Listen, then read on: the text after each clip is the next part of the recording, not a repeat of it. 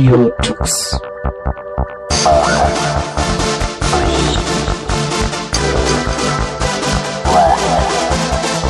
The German Linux Radio, the German Linux Radio.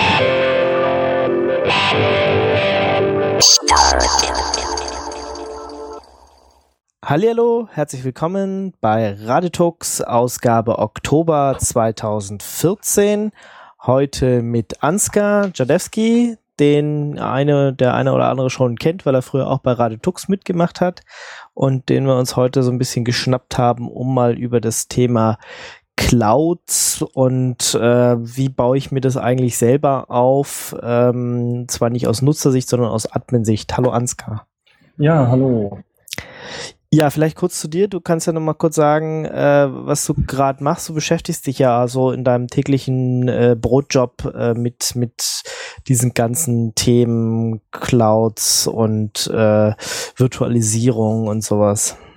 Ja, genau. Ähm, ja, für die, die mich halt nicht mehr kennen, da ich schon eine ganze Weile nicht mehr bei Radio Tux bin. Ähm, ich war früher bei Radio Tux auch so ein bisschen als Administrator tätig mache das Ganze heute beruflich, bin äh, bei der Firma Spreadshirt gelandet und ähm, dort äh, im Bereich der Plattform tätig, also all das, was unmittelbar mit der Internetseite selbst zu tun hat und äh, mit der internen Infrastruktur, File-Server, ähm, ja, Blade-Server, alles sowas, was da dazugehört und ja, verdiene damit mittlerweile mein täglich Brot. Genau. Ähm, ja, wie gesagt, ich habe ja gerade schon gesagt, September haben wir es irgendwie nicht geschafft, eine Sendung auf die Beine zu stellen. Es war irgendwie so ein bisschen Art Sommerloch.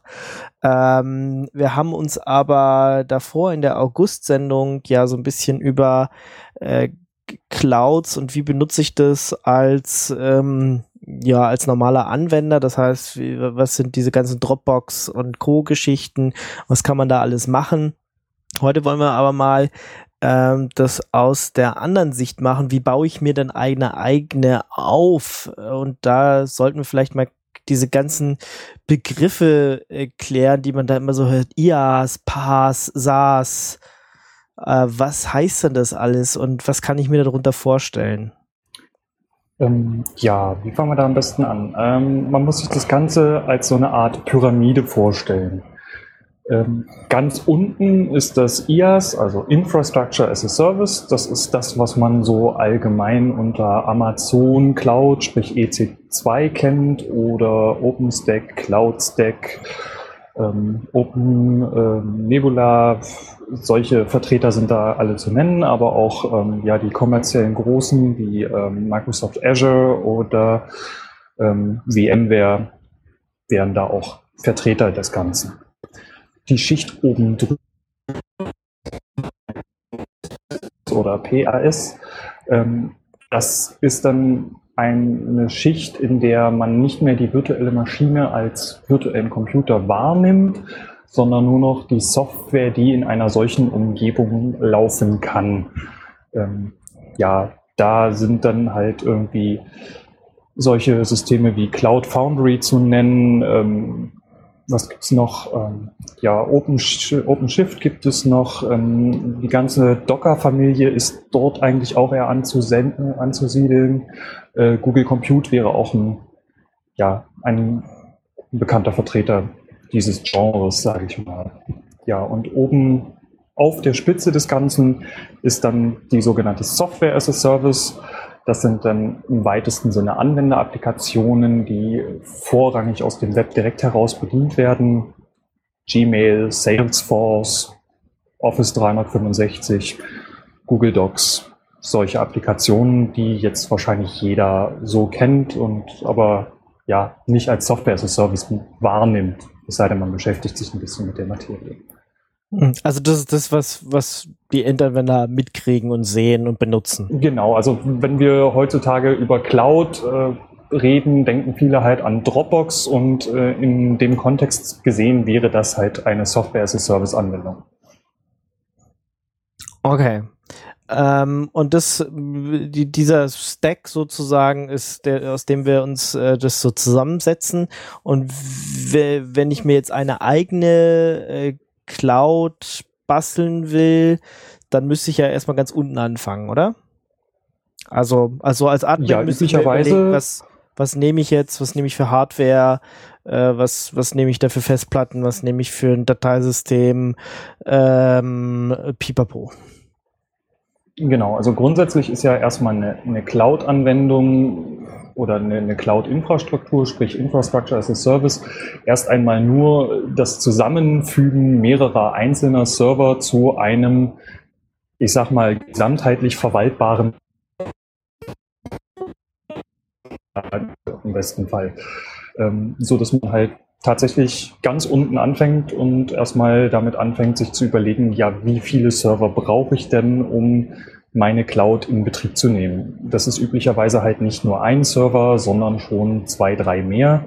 Und damit sich das Ganze dann halt auf einem gewissen Punkt auch rentiert, ähm, sind es dann eher, ich sag mal, in die Hunderte an Servern. Das ist natürlich dann eher im kommerziellen Umfeld so, im privaten Umfeld denke ich aber, dass man nicht unter drei Servern anfangen sollte, sich überhaupt mit so einer Technologie zu beschäftigen, weil vorher, sage ich mal, der Aufwand einfach zu groß ist, so eine Technologie ans Laufen zu bringen. Gut, aber das ist so ein bisschen so das, mit dem wir uns beschäftigen wollen. Genau. Also wir haben jetzt mal so drei Server und wollen da mal irgendwas drauf machen. Ich meine, früher hat man ja zu diesem ganzen Cloud-Zeug eher gesagt, ja, das ist irgendwie Virtualisierung. Genau. Ja, ich habe da, ich habe da ir- irgendwas, was virtuell auf äh, meiner äh, Bare Metal, also auf meiner Hardware irgendwie läuft. Ähm, dann halt mehrere Maschinen, die irgendwie voneinander getrennt worden sind. Das hat ja schon ganz früher angefangen mit äh, mit Mainframes, wo es das auch dann schon gab. Also diese, diese, dieses Grundkonstrukt ist eigentlich schon, keine Ahnung, 30, 40, 50 Jahre alt. Ähm, Neudeutsch jetzt äh, alles total gehypt, heißt es jetzt Cloud.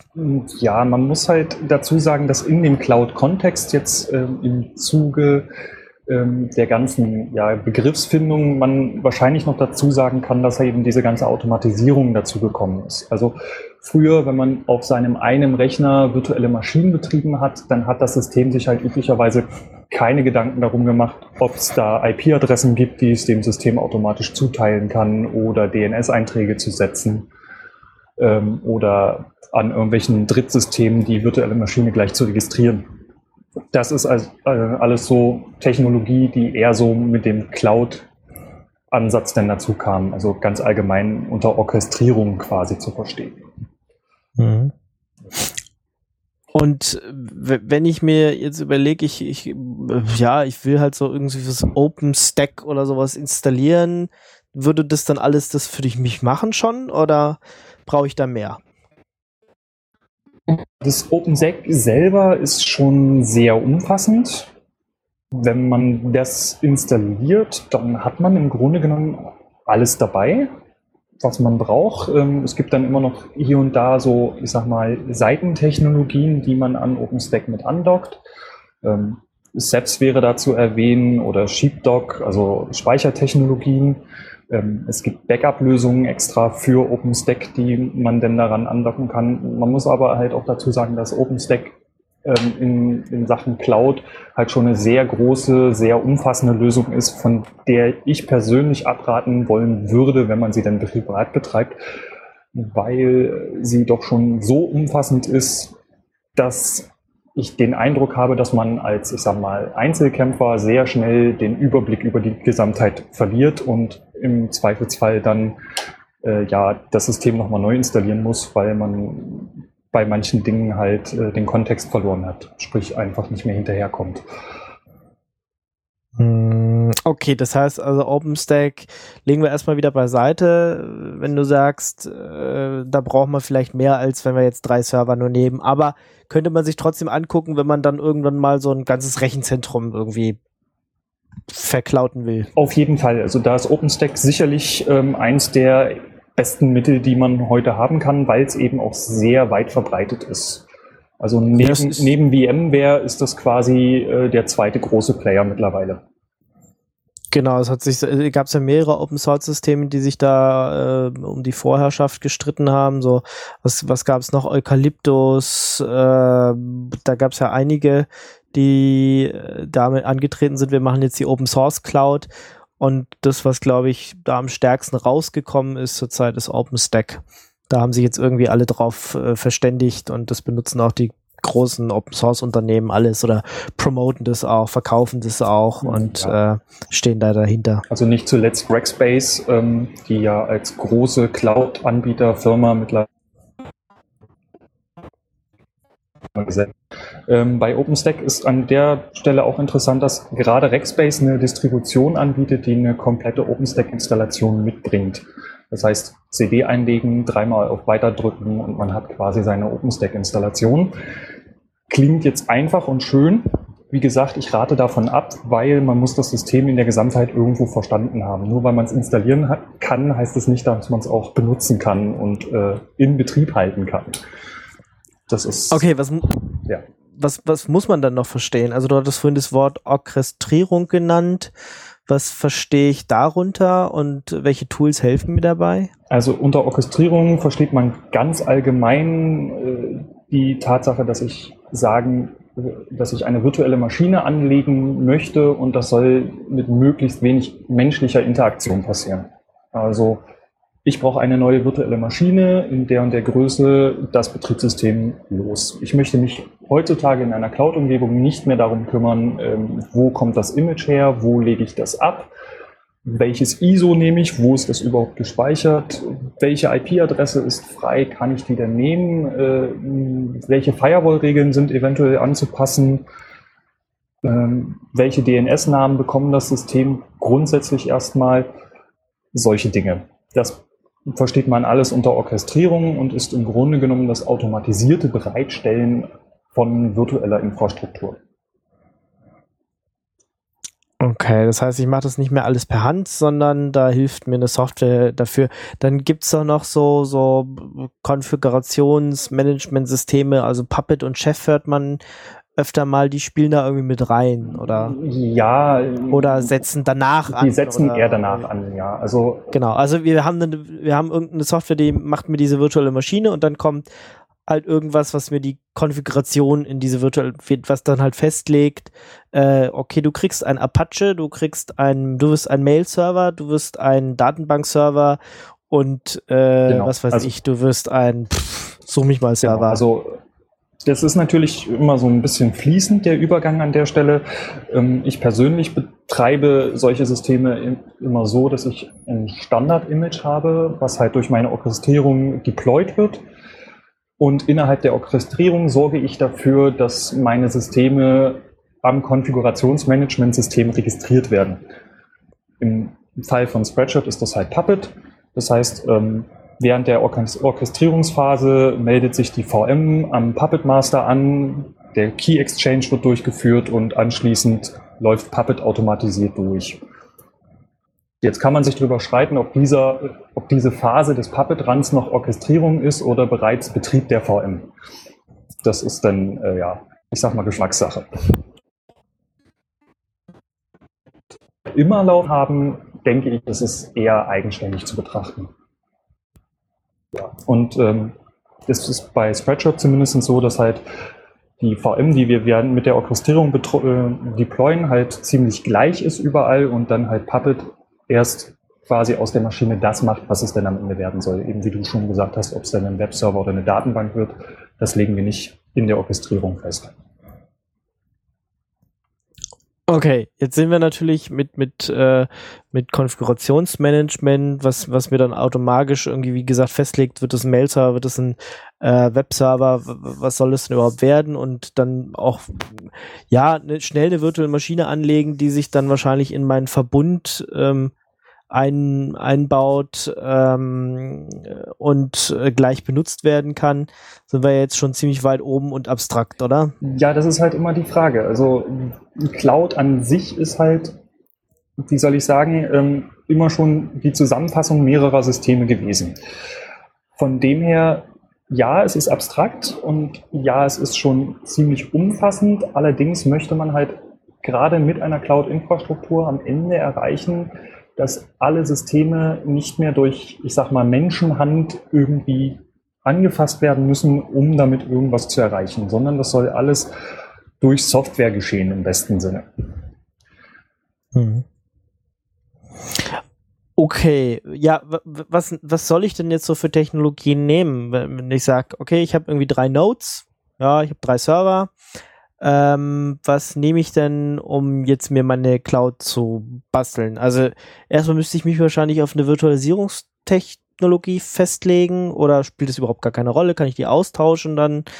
Äh, also was ist denn der erste Punkt, den ich mir überlegen muss? Außer ich habe drei Server zur Verfügung. Ja, äh, den, den will ich was bauen. Genau, also vielleicht sollte man sich grundsätzlich erstmal überlegen, ähm, ja, was will ich denn überhaupt mit meiner Virtualisierung am Ende erreichen?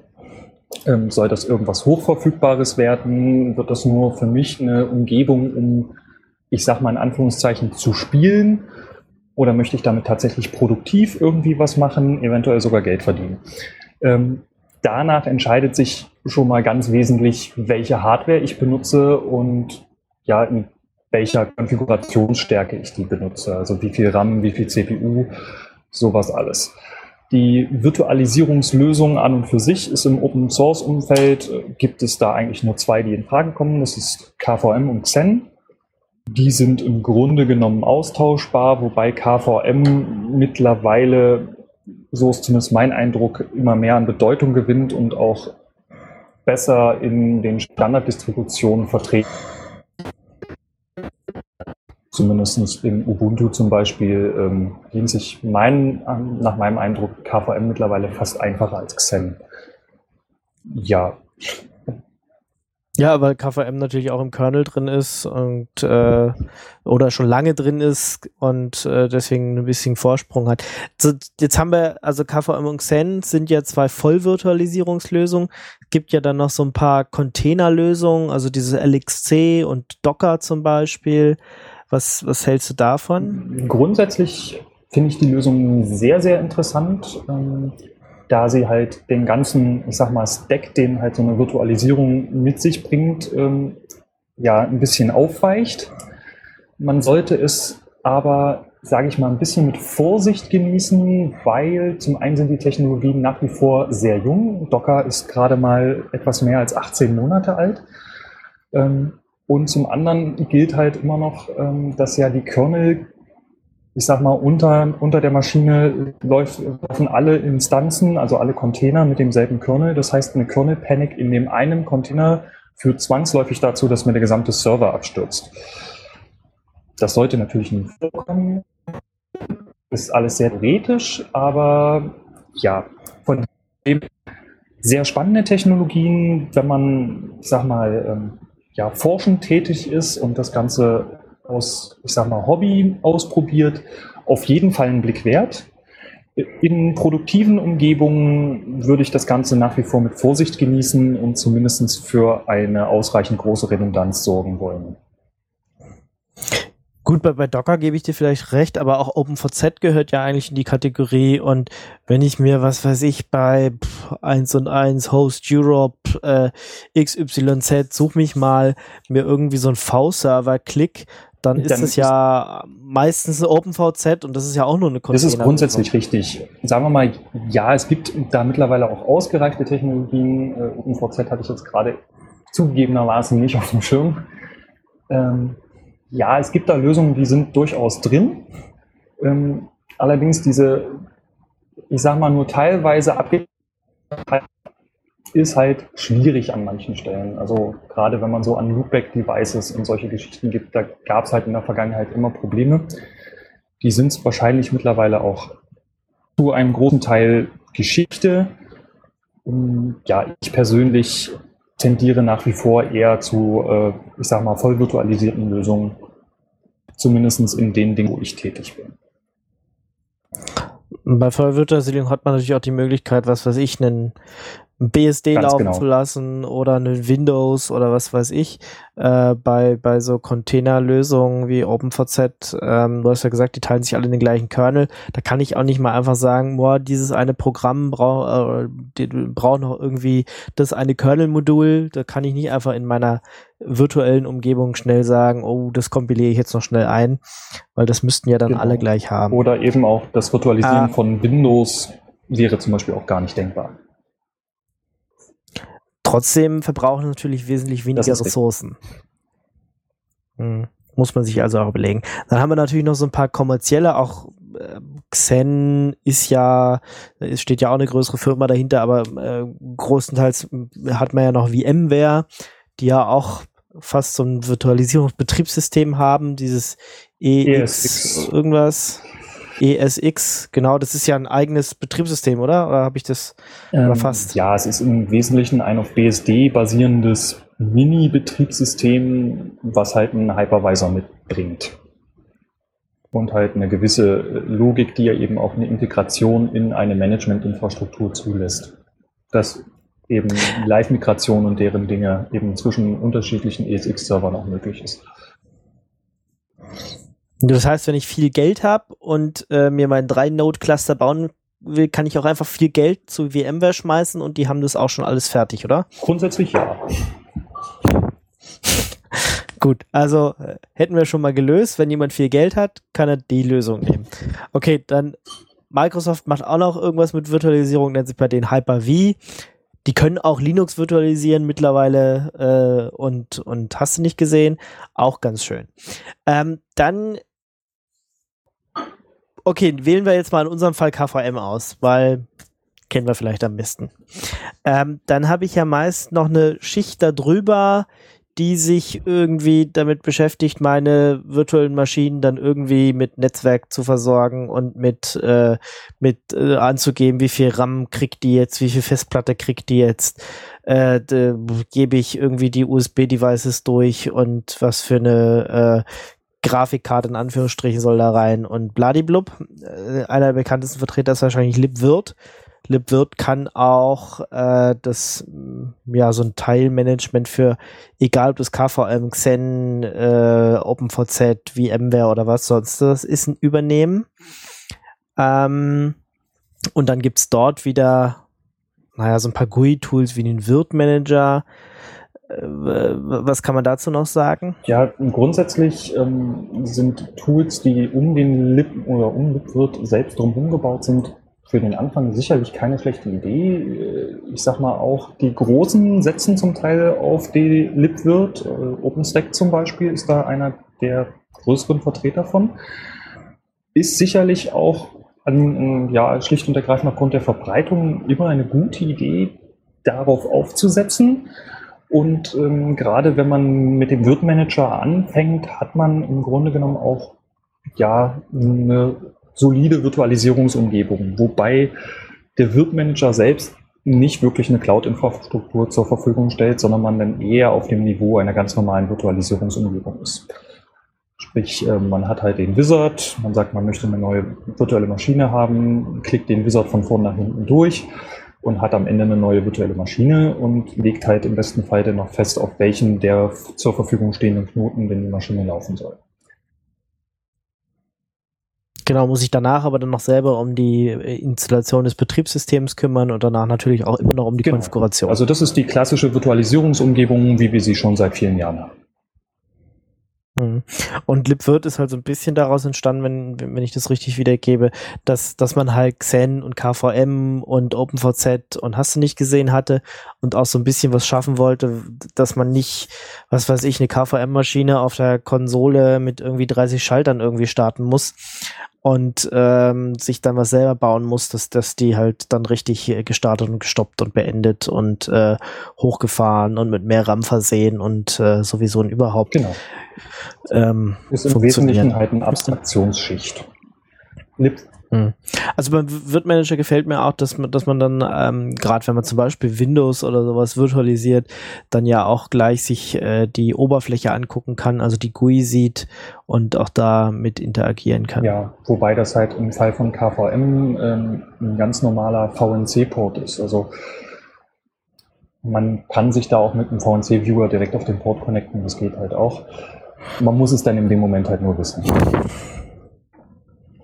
Und ihn freigeschaltet haben, natürlich. Und ich weiß nicht, ob man VNC nach draußen haben will. Äh, Oder muss man erst VN, äh, eine VPN-Verbindung wieder aufbauen und SSH äh. Oder so, ja. Genau, dann gibt's da auf LibWirt wieder noch mehr, du hattest gesagt, äh, OpenStack bedient sich darauf. OVirt gibt's noch, ich glaube, das kommt irgendwie von Red Hat und ist bei Fedora auch so drin. Da habe ich noch nicht ganz verstanden, was die machen, aber die benutzen auch irgendwie LibWirt nochmal drauf. Es ist äh, wahrscheinlich auch so ein bisschen äh, äh, ja virtuelle Maschinenmanagement, Lifecycle Management für genau. virtuelle Maschinen. Also wird ist dann quasi, nimmt LibWirt und versucht eben mittels einer nochmal draufgesetzten Ebene halt daraus dann eine komplette Cloud-Infrastruktur zu machen, wobei OWirt mehr das Augenmerk auf Datacenter-Virtualisierung als auf Cloud-Virtualisierung legt. Ähm, äh, wo ist da der Unterschied ja, äh, bitte? Wollte ich gerade zu kommen. Ähm, bei der Virtualisierung müsste man im Grunde genommen tatsächlich unterscheiden zwischen Cloud und Data Center. In der Cloud ist der Ansatz der, dass eine virtuelle Maschine ein unter Umständen sehr kurzes Leben hat, sprich deployed wird, eine Aufgabe ausführt und wenn es zu irgendwelchen Fehlern kommt, dann ist es nicht schlimm, wenn man diese virtuelle Maschine löscht und irgendwo anders neu anlegt weil es von dieser einen Instanz oder von dem einen Typ Instanz beliebig viele geben kann. Also im besten Beispiel nehmen wir irgendwie eine Webseite, dann hat man davor irgendwie einen Loadbalancer und dahinter beliebig viele Webserver, die alle dieselbe Internetseite ausliefern. Wenn nun eine dieser VMs irgendwie ein Problem hat und der Administrator stellt das fest, dann wird er diese VM einfach löschen und neu deployen weil das keine Schmerzen verursacht, weil es sind noch genug redundante Systeme da. Das heißt, auch in einer solchen Cloud-Virtualisierungsumgebung wird dann halt auch nicht so viel Augenmerk auf, ich sag mal, solche Technologien wie Live-Migration zum Beispiel, äh, ja, wird da einfach nicht so viel Wert drauf gelegt, weil das im Normalfall eben auch nicht gebraucht wird. Im Gegensatz dazu ist dann die Data Center Virtualisierung eben das krasse Gegenteil, weil dort eine virtuelle Maschine eine Aufgabe hat, die sie eventuell nur alleine ausführt oder die Redundanz halt nicht sofort einspringen kann. Ähm, ja, ich nehme jetzt mal Beispiele wie ähm, DHCP-Server, LDAP-Server, DNS-Server, File-Server, solche Dinge, wo man halt nicht so einfach in die Breite skalieren kann. Bei solchen Maschinen ist es dann halt sehr wichtig, dass ich die Maschine live migrieren kann zum Beispiel. Oder dass ich sicherstelle, dass wenn ich dann zwei Maschinen vom selben Typ habe, die nicht auf demselben Virtualisierungsknoten laufen. Weil eben, wenn mir die Hardware darunter stirbt und dieselbe Maschine, also und beide Maschinen auf derselben Hardware liefen, dann habe ich eben am Ende auch nichts gekonnt da sollte man dann halt auch bei der Wahl seiner Technologie und bei dem Einsatzzweck eben doch ein Augenmerk drauf legen, sage ich mal, was man denn genau bezweckt und ähm, ob dann man unbedingt auf diesen Cloud-Zug mit aufspringen will oder man dann doch eher in Richtung Data Center geht.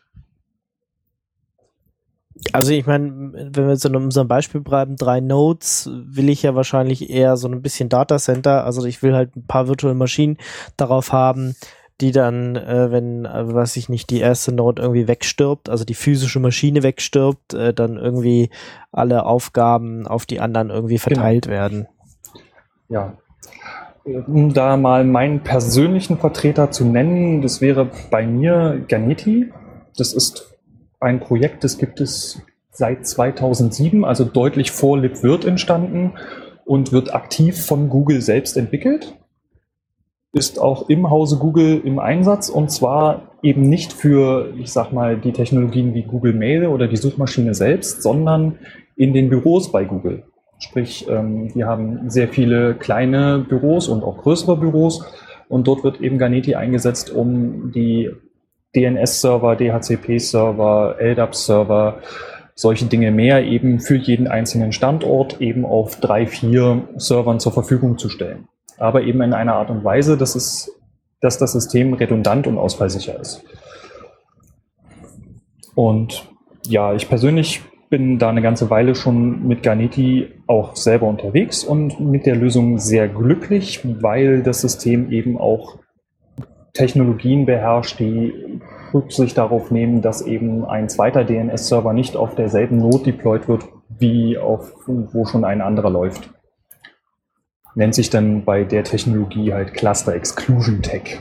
Aber ja, das geht vielleicht für die Sendung heute zu weit, um da alle Möglichkeiten von Garneti zu beleuchten. Okay, also bei, bei es setzt also nicht auf libvirt auf, äh, sondern ist halt was völlig eigenes. Äh, man könnte jetzt nicht beide verwenden, sondern muss sich Genau. für eins entscheiden. Ähm, aber auch Ganeti benutzt ganz normal dann KVM oder Xen Genau. oder Ganeti kann grundsätzlich mit KVM und Xen umgehen. LXC ähm, war dieses Jahr ein Google Summer of Code Projekt. Ähm, wie weit das ist, habe ich äh, selber nicht verfolgt. Ähm, was vielleicht ganz interessant an Ganeti auch noch ist, gerade in Sachen Redundanz und ähm, ich habe nur drei Knoten. Ganeti selber verwaltet alle virtuellen Maschinen, so man denn will, mit DRBD. Das heißt, die Redundanz bei Ganeti wird eben nicht über ein zentrales Storage-System zur Verfügung gestellt. Also ich brauche keinen Gar nicht, oder genau. sowas äh, für, für teuer Genau, Geld. oder ja. eben als Single Point of Failure, weil ich eben meinen dritten Server ein NFS drauf installiere, was dann ein Designfehler halt ist. Und ähm, das ist halt bei Ganeti sehr elegant und trotzdem einfach gelöst, weil man mit dem DRBD und dem LVM an der Stelle gar nichts zu tun hat, weil das Ganeti komplett für einen verwaltet. Man gibt halt eine Volume-Gruppe an und sagt, Ganeti, bitte nutze diese Volume-Gruppe, um darin virtuelle Maschinen anzulegen.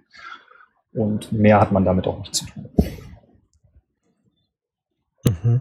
Okay, und das kann er auch für drei Nodes machen. Für Oder bei, bei DRBD ist ja meistens nur zwischen Genau, zwei also der Servern. Trick ist, funktioniert folgendermaßen, ähm, wenn eine neue virtuelle Maschine angelegt wird und das Disk-Template DRBD ist, dann sucht sich Ganeti automatisch einen primären Knoten und einen sekundären Knoten, legt auf beiden in der Volume-Gruppe ein logisches Volume für die Instanz an und auf diesem logischen Volume dann ein DRBD. So dass das dann ähm, laut, äh, laut Google auf bis zu 200 Nodes skaliert. Also man kann in einem Ganeti-Cluster 200 Server haben und darüber dann halt das DRBD verwalten. Das soll wohl funktionieren. Okay, also äh, ganz klar nicht eine Lösung für irgendwie eine Million Maschinen oder, oder fünf Rechenzentren, sondern ähm, tatsächlich nur bis 200 Server. Deswegen wird Ganeti wahrscheinlich dann auch nicht irgendwie für, wir hatten ja bei äh, IaaS oder PaaS, äh, Google Compute oder sowas, also die werden nicht ihre Rechenzentren Tatsächlich läuft. Google Compute auf Containerlösungen. Die nutzen, ja, ich weiß nicht, ob es denn am Ende Docker ist, aber sehr wahrscheinlich was LXC oder LXC ähnliches. Mhm.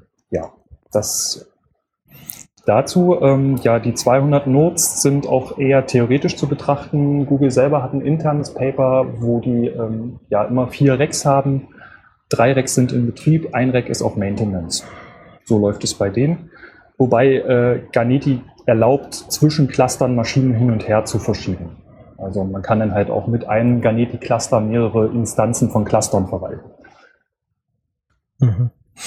Und dieses Ganeti kümmert sich dann aber auch um DNS-Einträge, um DHCP-Einträge, um darum, dass die VM, wenn ich sie angelegt habe, irgendwie installiert wird. Ähm, jein, zum Teil. Ähm, um IP-Adressen kümmert sich Ganeti mittlerweile selber. Man kann Pools von IP-Adressen zu Netzwerken und dann zu Netzwerkkarten zuordnen und äh, sagt dann halt einer neuen virtuellen Maschine, bedien dich bitte aus folgendem Pool.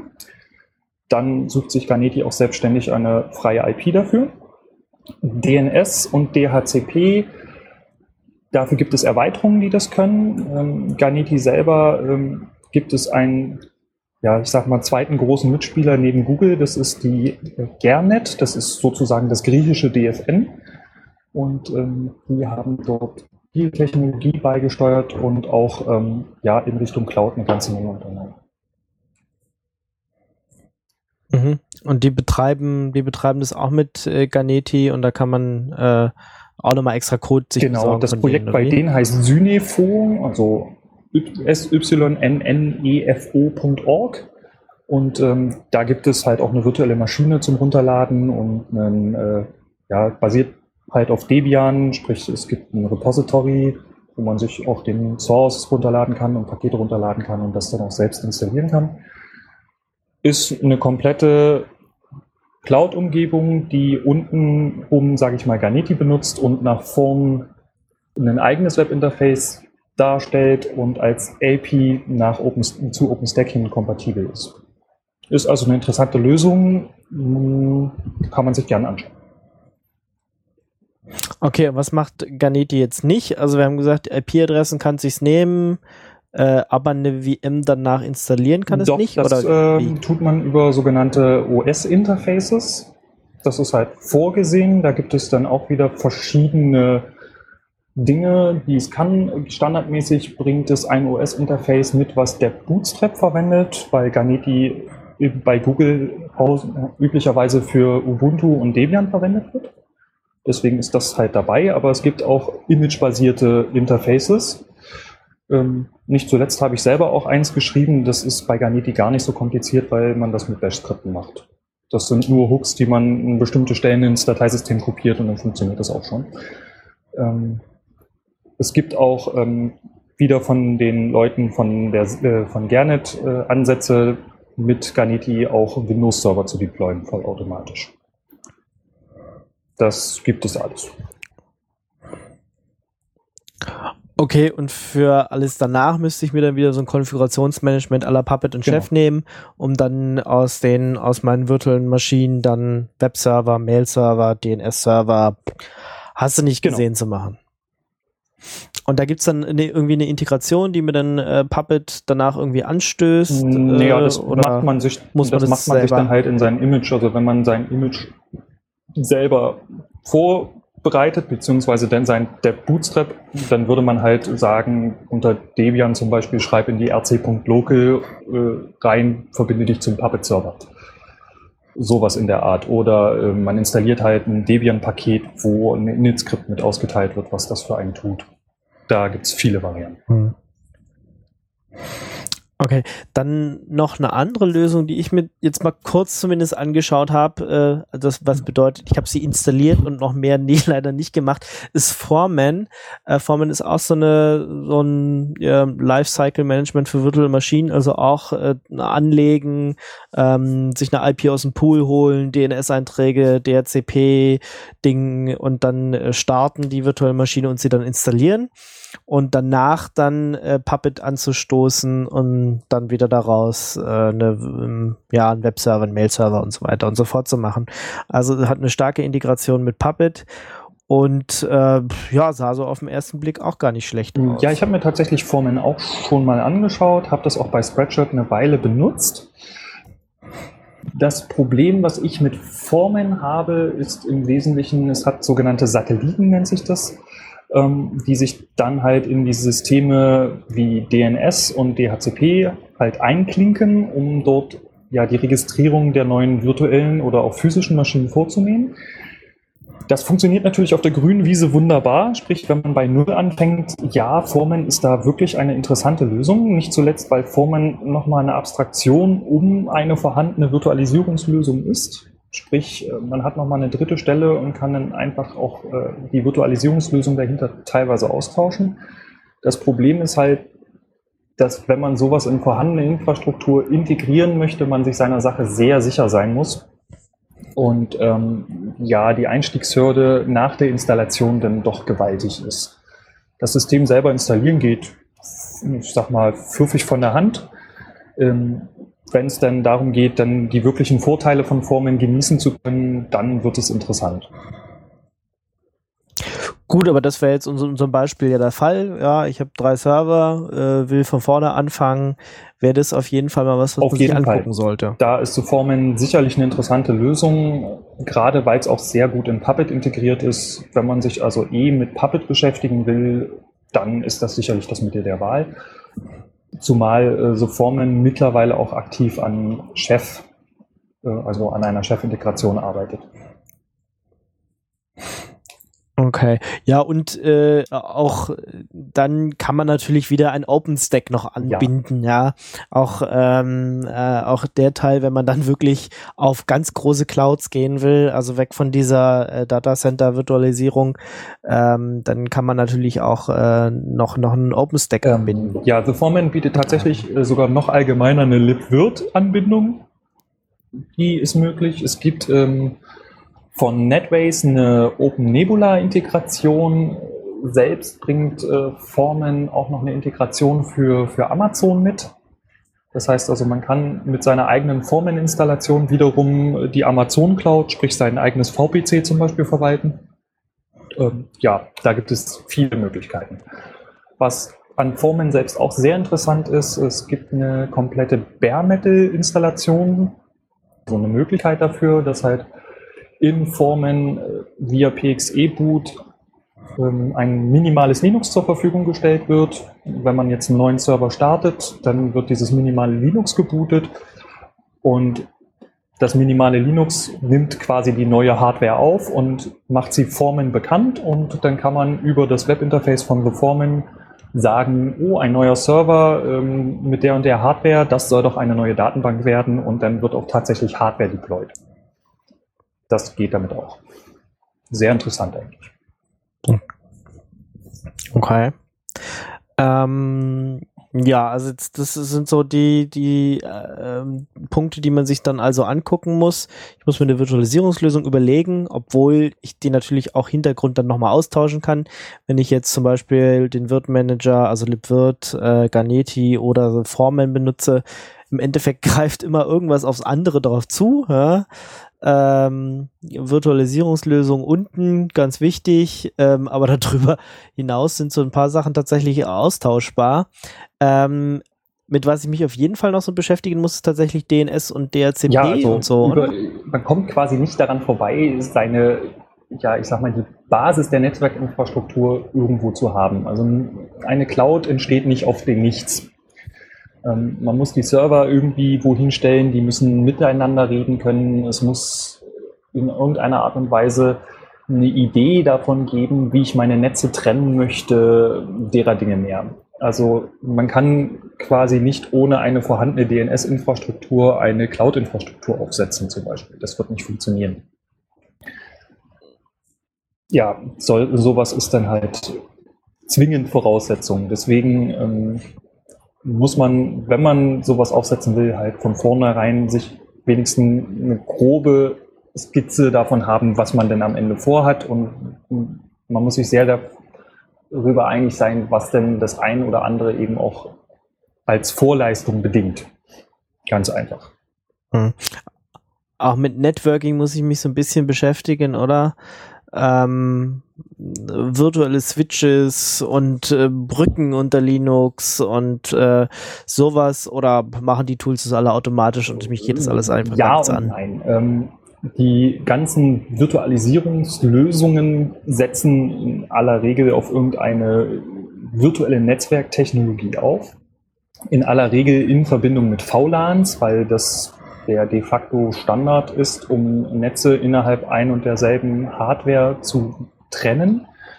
Ähm, trotzdem muss ich selber erstmal ja an meinen Switches halt zum Beispiel die VLANs überhaupt konfigurieren, dass sie grundsätzlich funktionieren. Ich muss mir Gedanken darüber machen, wie ich denn meine Bridges eventuell nennen möchte. An welchen physischen Interfaces denn diese Bridges tatsächlich am Ende auch sind damit ich eben auch eine saubere Netzwerkkonfiguration habe, weil ähm, ja, irgendwo muss ich meine Netzwerkkarten dann am Ende mit einem Switch verbinden. Ähm, daran werde ich nicht vorbeikommen. Ja, es gibt natürlich dann da auch ähm, Tools, die das zum Teil einem abnehmen. Also OpenVSwitch wäre da so an vorderster Front zu sagen, weil da alle Cloud-Lösungen mittlerweile zumindest Integrationen für haben. Das heißt also, man stellt eine neue virtuelle Maschine, legt die an und sagt halt, die soll in einem VLAN XY sein. Der Computer selbst kennt das VLAN noch nicht, dann wird die Virtualisierungslösung eben zu dem OpenVSwitch gehen und wird das VLAN anlegen und so konfigurieren, dass die virtuelle Maschine halt in diesem VLAN ist. Soweit sind wir da heutzutage, aber ähm, dann muss man sich eben noch über die Switches Gedanken machen. Okay, also bei Switches meinst du doch richtige Hardware-Switches. Da kommt dann wieder noch mehr Technologie mhm. zum Einsatz. Software-Defined Networking ist da dann das nächste Schlagwort. Sprich, äh, es gibt mittlerweile Möglichkeiten, wie eben über Controller dann halt eben auch die Switches selbst konfiguriert werden. Mhm. Ja, ich muss mir dann auch über zum Beispiel überlegen, äh, ich will ja nicht nur, mein, dass meine Nodes irgendwie dann meine Infrastruktur redundant quasi haben. Also äh, wenn eine Node stirbt, dass irgendwie meine VM äh, zur nächsten wandert, kann ja natürlich auch sein, dass äh, ein LAN-Kabel ausfällt oder ein Switch ausfällt. Ich muss den Teil natürlich auch redundant machen und dann so irgendwie Netzwerk-Bonding genau. betreiben ähm, und äh, sowas dann genau. festlegen. Also wenn man über eine redundante Infrastruktur nachdenkt, dann äh, fängt das eben nicht bei den virtuellen Maschinen an, sondern tatsächlich irgendwo schon viel eher, nämlich im besten Fall bei den Stromversorgungen. Sprich, ich habe vielleicht nicht nur eine USV, sondern auch Server mit zwei Netzteilen zum Beispiel. Ähm, da hört dann allerdings auch schon der private Hobbybereich irgendwo auf, weil das dann schon Hardware ist, die auch ihren Preis hat. Und nicht jeder mhm. kann sich halt zwei baugleiche Switches leisten, die dann äh, in irgendeiner Art und Weise gesteckt werden können und solche Dinge mehr. An also, wenn, wenn ich, dann, dann gehe geh ich nochmal einen Schritt zurück und sage, ähm, okay, DNS, DHCP muss ich mir vielleicht ein bisschen angucken, ebenso wie Networking. Aber wenn ich jetzt die Switches gar nicht unter Kontrolle habe, ich hole mir zum Beispiel drei ähm, Server bei, was weiß ich, Root-Server bei irgendeinem Anbieter ähm, und will, die sind ja schon irgendwie vernetzt, darum kümmere ich mich gar nicht. Ich gehe dann halt hin, ähm, also ich mache, wenn ich es nicht gerade zu Hause mache, ich kann natürlich auch hier irgendwie drei alte Kisten zu Hause nehmen, ein bisschen äh, Festplatten reinstecken. Äh, da muss ich mich halt doch wieder ums Netzwerk kümmern. Aber wenn ich so irgendwo anders hole, könnte ich dann tatsächlich mir eine Virtualisierungs, mir eine Linux booten da drauf, äh, mir eine Virtualisierungslösung überlegen und dann zum Beispiel Ganeti, Foreman oder libvirt nehmen und damit erstmal genau. anfangen zu spielen. Und wenn ich damit durch bin und dann noch einen Schritt mehr will, äh, mir dann OpenStack oder so. Ja, wobei, ich sag mal, ähm, ja, wenn man halt bei Garneti zum Beispiel ist, dann ist das halt in seinem Funktionsumfang schon eigentlich so mächtig, dass man, denke ich mal, eine ganze Weile suchen muss, bis man an dem Punkt ist, wo man sagt, jetzt muss ich wirklich, wenn wir halt nur über drei Server reden, muss man dazu sagen, äh, an den Punkt komme, wo ich dann sage, äh, jetzt aber bitte OpenStack dann halt vielleicht eher so aus dem Interesse heraus, weil man vielleicht einen neuen Arbeitgeber ins Auge gefasst hat, die eben die Technologie eventuell verwenden und man sich halt selber mal im Vorhinein damit beschäftigen will, was ja nie schaden kann. Von dem her, ja, wie gesagt, diese großen Virtualisierungslösungen bringen halt Datenbanken mit, wo man sich dann halt erstmal um deren Replikation kümmern muss. Man muss eine Idee davon haben, welche Systeme laufen dahinter, wie muss ich die alle backuppen, solche Geschichten mehr. Das ist dann schon sehr, sehr umfänglich.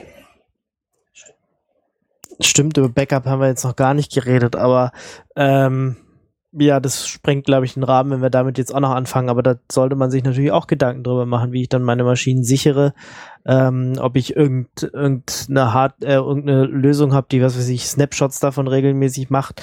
Wobei das ja auch noch keine wirkliches Backup ist, sondern äh, erstmal nur ähm, ja eine Sicherungskopie. Äh, aber wenn mir das ganze Server abraucht, dann habe ich ja auch äh, nichts woanders nochmal. Wie mache ich das dann? Wie, wie, macht ihr das bei euch? Wie ist es ja, da? bei den virtuellen Maschinen ähm, gibt es bei uns im Wesentlichen halt zwei Typen von virtuellen Maschinen. Ähm, es gibt die virtuellen Maschinen, die selber nur Daten verarbeiten, aber selber keine Daten erzeugen, die auf ihren eigenen Festplatten gespeichert werden. Ähm, das sind halt zum Beispiel Webserver bei uns. Die kriegen irgendwelche User-Requests und Daten, die in irgendeiner Art und Weise entstehen, werden auf einem Storage-System gelagert oder eben in, in der Datenbank. Solche Systeme haben üblicherweise kein Backup, weil wenn diese kaputt gehen, dann wird halt die virtuelle Maschine neu deployed, Puppet wird drüber gelaufen, gelassen und dann ist die Maschine wieder da. Weil alles in der Konfiguration halt beschrieben ist, in dem Konfigurationsmanagement selbst. Dann gibt es Maschinen, die Daten erzeugen. Ich sag mal, ein bestes Beispiel wären halt so File-Server zum Beispiel. Da sichern wir die Dateien selbst, aber äh, zum Beispiel die Samba-Konfiguration nicht, weil die ist wiederum im Puppet. Das heißt, wenn mir der File-Server verloren geht aus irgendeinem Grund, dann muss ich mich eh hinsetzen, die VM neu deployen Dann kann ich auch Puppet durchlaufen lassen. Dann habe ich die grundsätzliche Konfiguration und die Daten, die dann auf der Maschine erzeugt wurden durch irgendwelche Benutzer, die kann ich dann eben aus dem Backup heraus wiederherstellen.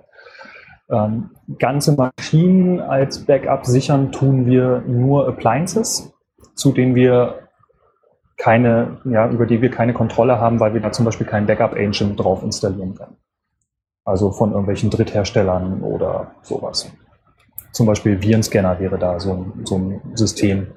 Das ist halt eine virtuelle Maschine, die haben wir als Image hingestellt und ja, wenn wir das Ding verlieren, wäre es halt ärgerlich und deswegen haben, machen wir davon regelmäßig ein Backup als Ganzes. Okay.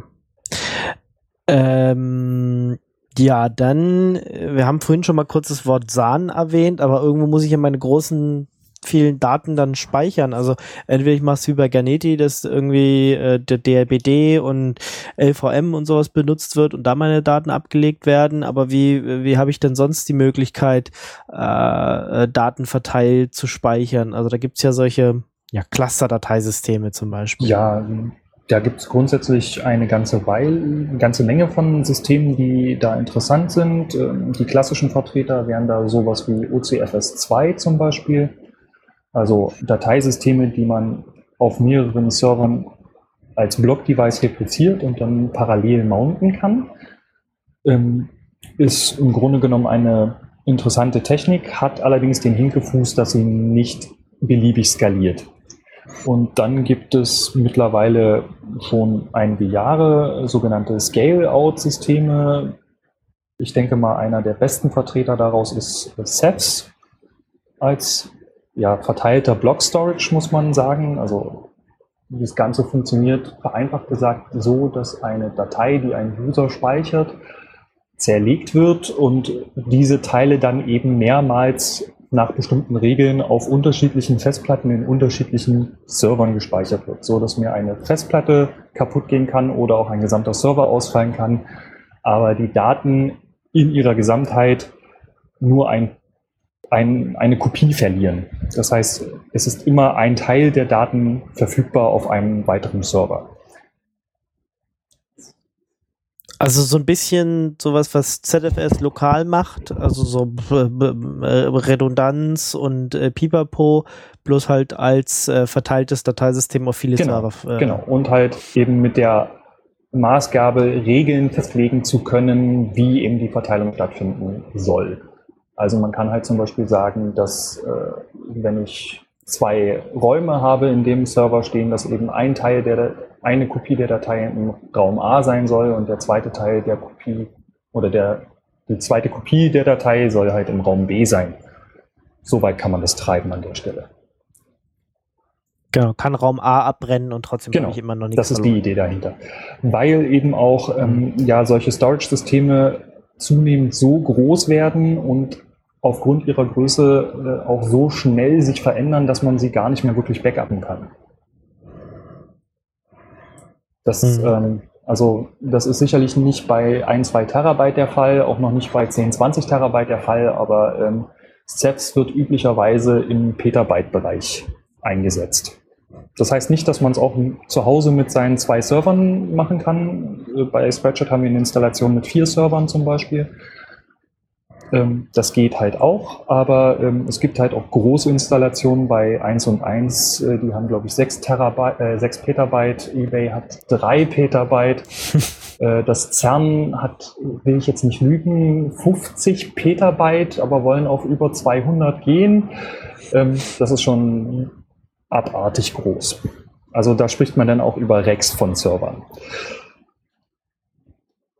Ja, ich, ich glaube auch, dass äh, CERN benutzt ähm, CEF, ne? Tatsächlich nur für OpenStack. Also das CERN, ich war äh, Anfang des Jahres bei einer Präsentation äh, bei Dell und äh, dort waren unter anderem eben auch Leute vom CERN.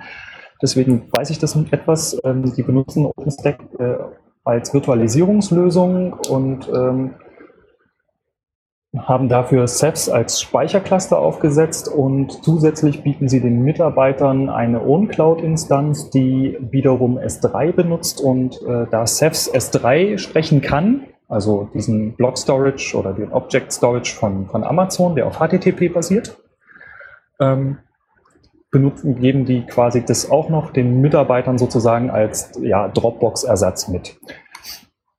Das ist sozusagen die momentane Installation und man experimentiert jetzt ähm, damit den, ihr momentanes Speichersystem für die ähm, Aufnahmen von, von, dem, ja, von, dem, von dem LAC selbst. Also wenn die Teilchen aufeinanderprallen, dann macht man ja üblicherweise sehr viele Bilder in sehr kurzer Zeit und auch an ganz vielen verschiedenen Stellen, weil so wirklich genau vorhersagen kann man das nicht. Da entstehen dann halt mal eben mehrere Petabyte an Daten und die müssen dann gespeichert und ausgewertet werden. Das tut man momentan mit einem In-Memory-System, ähm, was aber äh, nicht so groß skaliert, so dass man jetzt an der Überleg die Überlegung hat, eben auf SEPs zurückzugreifen, weil man dort eben diesen In-Memory-Teil durch einen Algorithmus ersetzt hat und dadurch nicht mehr so viel RAM braucht.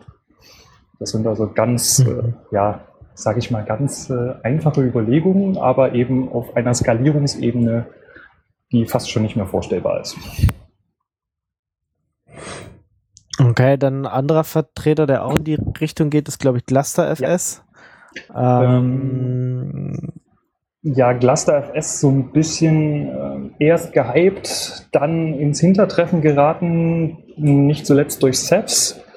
Ähm, dann äh, von Red Hat äh, ja nochmal versucht wiederzubeleben durch unschöne Blogbeiträge gegen SEPs und für GlusterFS.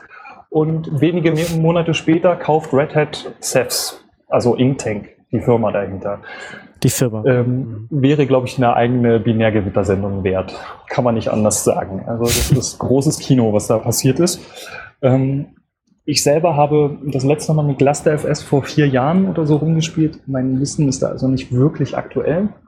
Was mich damals sehr gestört hat, ist, dass man die Anzahl der Replikationen in dem System vorgibt und wenn man das System skalieren will, man Anzahl Replikationsserver zum System hinzufügen muss. Ich mache mal ein kleines Beispiel. Ähm, ich habe ein System mit sechs Servern und einer dreifachen Replikation. Das heißt, äh, auf drei Servern liegen immer dieselben Daten. Und über diese drei Server gibt es ein RAID 0, sodass ich am Ende auf sechs Server komme. Ich hoffe, es ist klar geworden. Bin mir jetzt nicht sicher. Auf jeden Fall, wenn ich das System jetzt vergrößern will, weil mein Speicherplatz knapp wird, dann muss ich drei weitere Server, weil ich eine dreifache Replikation habe, dazustellen. Sonst wird das nicht funktionieren. Okay. Wie gesagt, der Stand ist von mhm. vor vier Jahren. Ähm, kann sein, dass das mittlerweile besser ist. Aber ja, angenehmes Arbeiten stelle ich mir an der Stelle anders vor.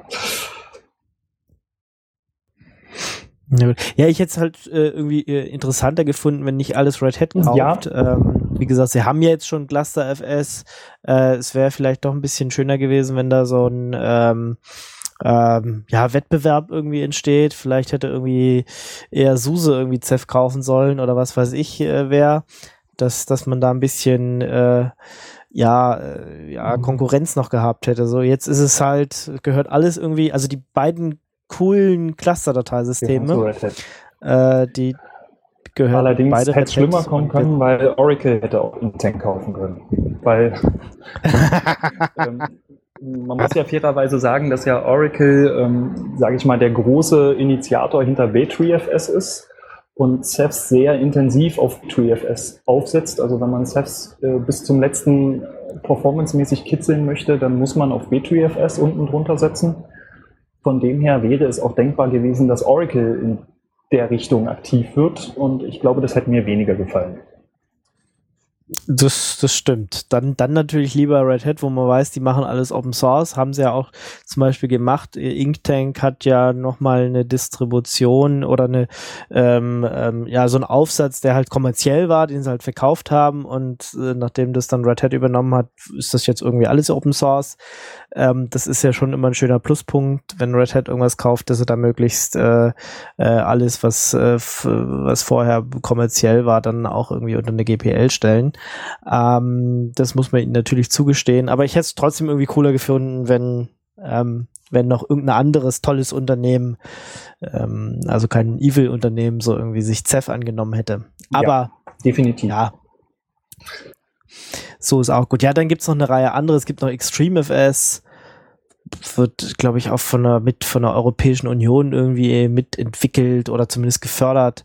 Ja, Ähm, ExtremeFS, soweit ich es in Erinnerung habe, setzt auf Java auf, was ich schon interessant halte, da Java jetzt nicht unbedingt dafür bekannt ist, äh, für IO-Operationen die beste Wahl zu sein, um es mal vorsichtig auszudrücken. Ähm, ja, anderer interessanter Vertreter ist Fraunhofer FS. Der Name sagt es schon, ist vom Fraunhofer Institut. Auch ein Blick wert. Ähm, ja, ich musste mich dann halt irgendwann mal festlegen. Ähm, ich habe mir ExtremeFS angeschaut, war davon nicht sehr angetan, weil es eben in Java zum Großteil lief. Bin dann zu GlusterFS gekommen, fand das anfänglich sehr interessant, habe dann aber irgendwann Cephs kennengelernt und bin da einfach hängen geblieben. Ähm, hm. Ja, es scheint auch Ah, Ich habe es ich habe es so ähnlich gemacht. Also ich habe mir das Oracle-Filesystem äh, 2, also OCFS 2 angeguckt und da ist es ähm, ja, es ist halt so ein typischer alter Vertreter im, äh, in, in Anführungsstrichen. Du musst halt irgendwo dein, dein Block-Storage schon haben, den du halt dann von mehreren Stellen mounten kannst. Da ist ja Ceph und ClusterFS sind da ja schon wesentlich weiter dann. Ähm, und Ceph angeguckt und fand Ceph so cool, dass ich gesagt habe, ja, das nehme ich jetzt mal öfter. Und ich habe jetzt tatsächlich so einen kleinen Testcluster, auf dem auch virtuelle Maschinen laufen, ähm, mit KVM und halt da ist drunter ist ein Ceph, aber was ich zumindest mir noch nie angeguckt habe, ist dieser ganze äh, Teil, wie mache ich daraus jetzt so eine Cloud-Umgebung und deswegen auch so zumindest mein Interesse jetzt mal für diese Sendung. Ähm, und ich glaube, ich werde mir zumindest mal Ganeti so ein bisschen angucken, Formen auf jeden Fall weiter anschauen. Bei der Virtualisierungslösung habe ich mich auch schon auf äh, KVM äh, festgelegt, weil das benutze ich jetzt schon eine Weile und weil es ja auch gesagt ist, im Linux-Kernel am meisten drin. Und ähm, ja, das wird wahrscheinlich so mein Weg jetzt für die Zukunft sein. Ähm, bei Dateisystemen oder typischerweise hat man natürlich vorher, früher immer so ein, so ein Sahn genommen äh, und ist dann irgendwie mit NFS oder man kann auch so selbst CIFS, also das Samba oder das SMB-Filesystem, was von Microsoft kommt, so ein bisschen in diese Kategorie packen weil das ja in den neueren Versionen auch schon so ein paar Features hat und irgendwie Multiple In-Out ähm, machen kann und hast du nicht gesehen. Aber so richtig schön finden wir das, glaube ich, auch Nee, nicht. Tatsächlich. Ähm, es ist halt äh, ja der Versuch, auf eine alte Technologie Dinge dran zu fischen, dass es auf einmal mehr kann, anstelle von äh, wir nutzen eine Technologie, die dafür gebaut ist, genau das zu können. Ähm, ja, Cephs ist da eher so der Unix-Ansatz. Wir machen eins und das machen wir gut. Und bei der Samba-Variante ist es halt, äh, ja, wir haben halt dieses 30 Jahre alte System, was alles Mögliche kann, letztendlich immer noch zu Windows 3.11 zu Teilen kompatibel ist. Und jetzt machen wir auch noch Enterprise Storage damit. Ähm, klingt merkwürdig. Mhm.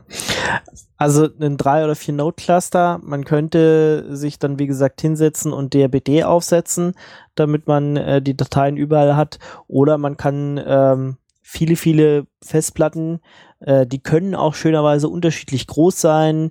Äh, kann total Commodity Hardware sein, auch auch selbst ältere, die man vielleicht noch im Schrank liegen hat, die jetzt noch nicht so viele Smart-Fehler haben, kann man alle mal in äh, seinen Rechner reinstopfen, vielleicht auch zu Hause hier, was weiß ich, seine ganze alte Hardware irgendwie zusammennehmen, ähm, dann Linux draufspielen, dann Ceph drauf tun und sich dann mal ein bisschen mit Ceph beschäftigen und dann halt darauf seine Virtualisierungslösung. Da muss ich dann aber eine Warnung vorweg schicken. Ähm, Kraft kommt von Kraftstoff, wie man so schön sagt. Sprich, ähm, man sollte jetzt nicht Wunder erwarten, wenn man alte Hardware nimmt.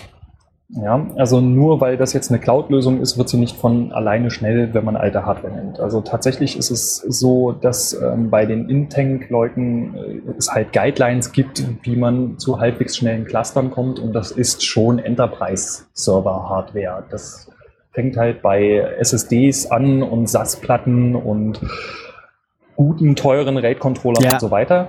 Nichtsdestotrotz, wenn man damit privat rumspielen will oder äh, nur in kleinem Umfang und man sich jetzt nicht die Leistungsrakete erhofft und man äh, nur ein Gigabit LAN vollkriegen möchte und kein 10 Gigabit Interface auslasten möchte, ja, dann funktioniert das auch mit normalen klassischen Rechnern. Also von dem her, äh, ich ermutige jeden, das mal auszuprobieren, weil es ist super spannend. Es, die Einstiegshürde gerade bei Ceph ist sehr gering. Und ähm, ja, es ist einfach ein cooles Gefühl, mal einen Rechner auszuschalten und die Videos noch weiter zu gucken und sowas. ja. Ähm, ja, gut. Was bleibt noch zu sagen? Man könnte auch noch äh, Proxmox installieren. Hatten wir, glaube ich, weiß ich, noch gar nicht nee. erwähnt, oder?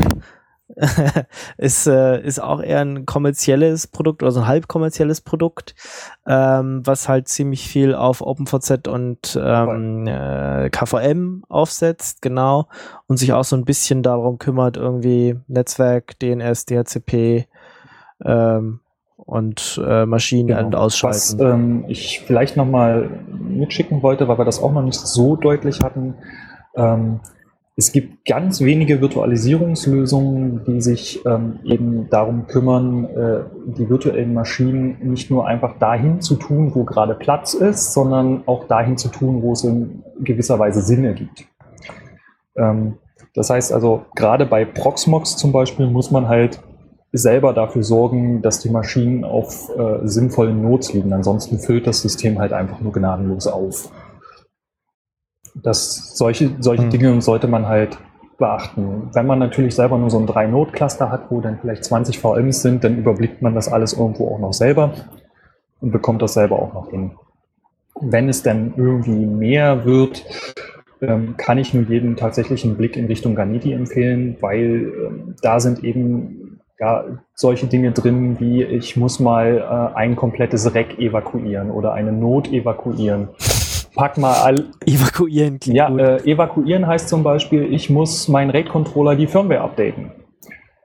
Dann möchte ich ja die VMs nicht alle runterfahren, sondern möchte die live auf andere Rechenknoten migrieren, aber eben auch nach der Maßgabe, dass eben keine zwei gleichen Services auf derselben Not am Ende laufen. Garneti kann das leisten. Im Gegensatz zu sehr wenigen anderen. Also ich glaube, VMware kann das auch. Gut, aber die haben wir ja ausgeschlossen, weil da haben wir genau, nicht genug Geld. das ist genau der Punkt. Und ähm, da muss man den Google-Leuten halt lassen, die haben da ganz viel mit fiesem Haskell rumgespielt, dass das funktioniert. Ähm, ist auf alle Fälle mal ein Blick wert. Okay. Hast du vielleicht noch irgendwelche Tipps äh, in Richtung Bücher oder, oder Webseiten, die man sich angucken sollte, wenn man sich mit, zum ersten Mal mit dem Thema beschäftigt? Ähm, ja, ich kann immer nur den Dirk Daimke empfehlen. Ähm, Den kenne ich auch. Ja. Den kenne ich auch irgendwoher. Ähm, er hat äh, die Admin-Bibel ja mehr oder weniger verfasst mit einigen anderen zusammen. Da ist gerade eine neue Auflage erschienen.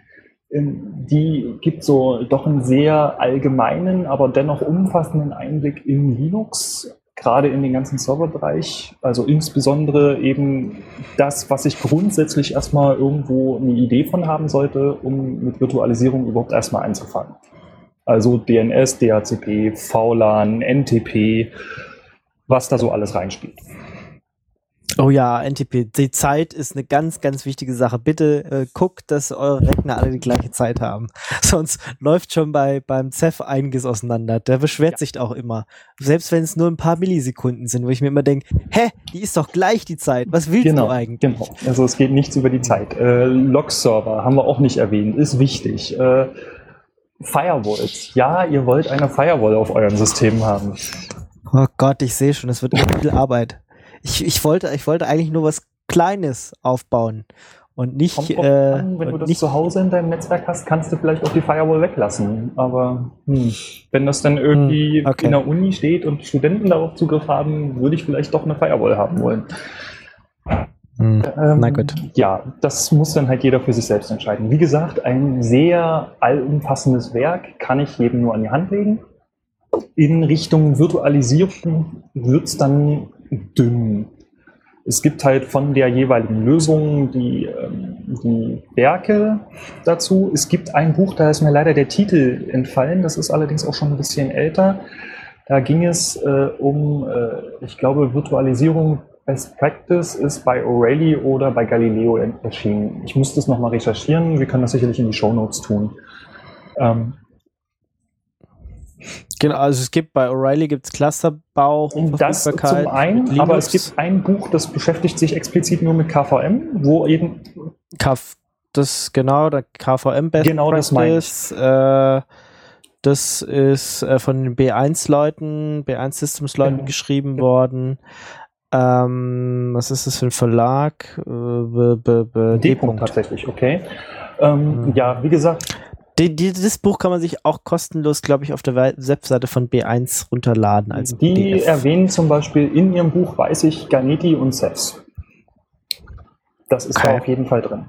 Von dem her, ja, auf alle Fälle im Blick wert. Ähm, ja, ansonsten, ähm, es gibt äh, ja mittlerweile, ich weiß nicht, ob ähm, das schon benutzt wird von einigen, ähm, diese ganze Meetup-Geschichte ist ja mittlerweile ein großer Hype. Also meetup.com ist so eine Plattform, wo sich Gott und die Welt trifft unter anderem auch sehr viele Administratoren und es gibt immer wieder, ja, auch in eurer Nähe sicherlich äh, so Meetup-Gruppen. Früher hätte man User Group dazu gesagt. Ähm, die sich eben mit solchen Technologien beschäftigen. Es gibt zum Beispiel eine CEFS Meetup-Gruppe in Berlin, da bin ich ab und zu, und eben auch eine Puppet Meetup-Gruppe ähm, in Berlin. Ja, das ist dann halt immer ein bisschen mit Reisen verbunden. Aber ja, wenn man in Berlin ist, kann man an der Stelle glücklich sein. Ja. Okay.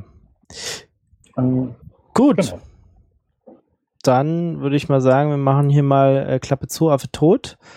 Ähm, wir haben jetzt mal so ein paar Technologien vorgestellt. Guckt euch das mal an und ähm, ja, mehr als so einen kleinen Überblick, was, welche Technologien oder welche im Fall auch erstmal Cluster-Dateisysteme, äh, Virtualisierungslösungen will ich mir dann erstmal genauer angucken. Im Endeffekt muss man dann da doch ein bisschen tiefer reingehen haben wir ja gerade gemerkt, es ist doch nicht ganz so einfach, selbst wenn es nur drei bis vier äh, Notes sein sollen. Äh, ein bisschen einlesen hilft auf jeden Fall. Und dann vielleicht zu irgendwelchen Meetup-Gruppen gehen und Fragen stellen. Vielen Dank, Bitte Ansgar. Ähm, und äh, ja, viel Spaß weiterhin in deinem Job und äh, mit den ganzen coolen Technologien, mit denen du da zu tun ja, hast. Macht noch Spaß, auf jeden Fall. Das ist die Hauptsache. Und äh, dann wünsche ich euch wie immer frohe Zeit. Passt auf euch auf. Habt Spaß und ich hoffe mal, wenn nichts schief geht, dass wir uns im Oktober wieder hören. Äh, ihr merkt, es ist kalt draußen und wir kommen jetzt dann wieder öfter. Wir haben jetzt nicht mehr groß äh, äh, Hitze und Sommerloch und müssen irgendwie alle noch wichtige Dinge tun, sondern jetzt kommt die kalte Jahreszeit und wir sind wieder da und gucken mal, was wir uns nächstes Mal vornehmen. Dann bis zum nächsten Mal. Ciao, Tschüss. ciao.